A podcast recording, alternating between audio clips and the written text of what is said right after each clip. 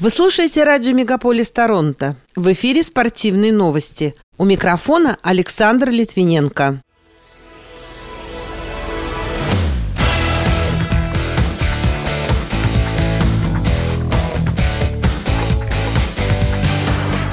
Мэр Торонто поддержал план по продаже алкоголя с 8 часов утра во время проведения чемпионата мира по футболу. Футбольная сборная Канады сыграет с Бельгией в Катаре. Кросби увеличил отрыв от Овечкина в зачете лучших бомбардиров за историю Национальной хоккейной лиги. Федор Емельяненко проведет прощальный поединок с бойцом из США, а женская теннисная ассоциация объявила имена претенденток на награды организации по итогам этого года.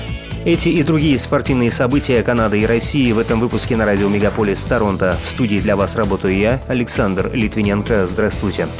Мэр Торонто Джон Тори поддержал план, позволяющий местным ресторанам и барам продавать алкоголь раньше обычного во время проведения чемпионата мира по футболу. На этой неделе он попросит членов городского совета одобрить план, разрешающий продажу алкоголя в 8 часов утра, чтобы помочь пострадавшей от пандемии ресторанной индустрии, предоставив им еще один способ извлечь выгоду из проведения Кубка мира в Торонто 2026 года. Напомню, чемпионат мира по футболу пройдет с 20 ноября по 18 декабря, но предложение решение получит одобрение не раньше 24 числа.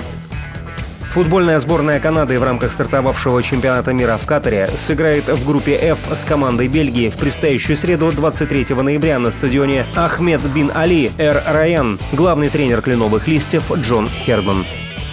Ванкувер Кеннекс обыграл Лос-Анджелес Кингс в матче регулярного чемпионата Национальной хоккейной лиги со счетом 4-1. В составе победителей по две шайбы забросили Элиас Петерсон и Брок Бессер. У гостей отличился Блейк Лизот. Российский нападающий Ванкувера Андрей Кузьменко отметился двумя результативными передачами. На его счету стало 13 очков, 7 шайб плюс 6 передач в 17 матчах в дебютном сезоне НХЛ. Его одноклубник-форвард Илья Михеев сделал один голевой пас и набрал свое девятое очко. 4 плюс 5 в 15-й игре.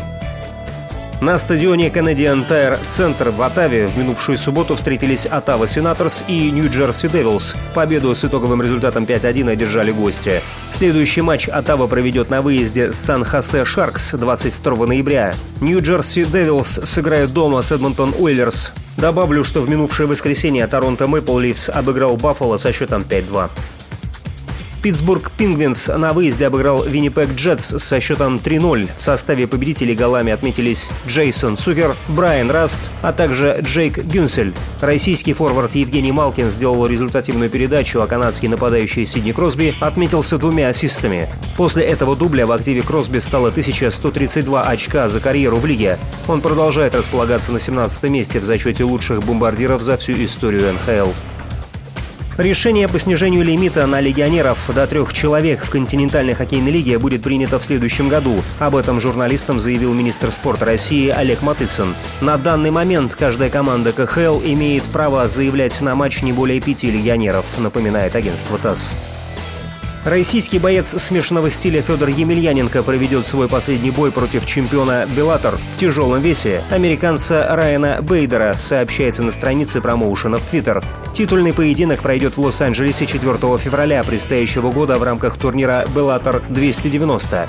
Бейдер в августе 2019 года выиграл у Емельяненко нокаутом на первой минуте боя. Россиянину сейчас 46 лет. За карьеру в ММА он одержал 40 побед при 6 поражениях. В активе 39 25-летнего Бейдера 30 побед и 7 поражений. Женская теннисная ассоциация объявила имена претенденток на награды организации по итогам этого года. Победительниц в каждой номинации будут выбирать представители международных средств массовой информации. Так, на награды в номинации «Теннисистка года» претендуют Елена Рыбакина, Казахстан, Каролин Гарсия, Франция и Кори Гауф, США.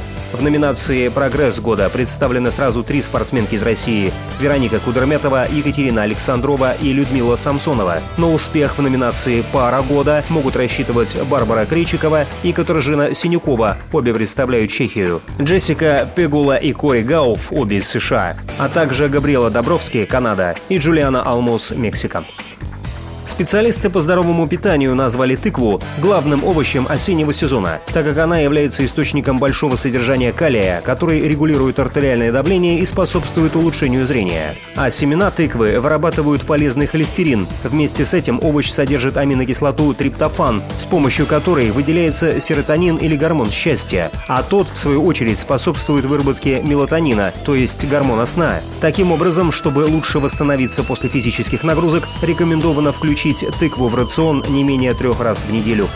Пока это все основные спортивные события на радио Мегаполис Торонто. С ними вас знакомил Александр Литвиненко. Берегите себя и поддерживайте здоровый образ жизни.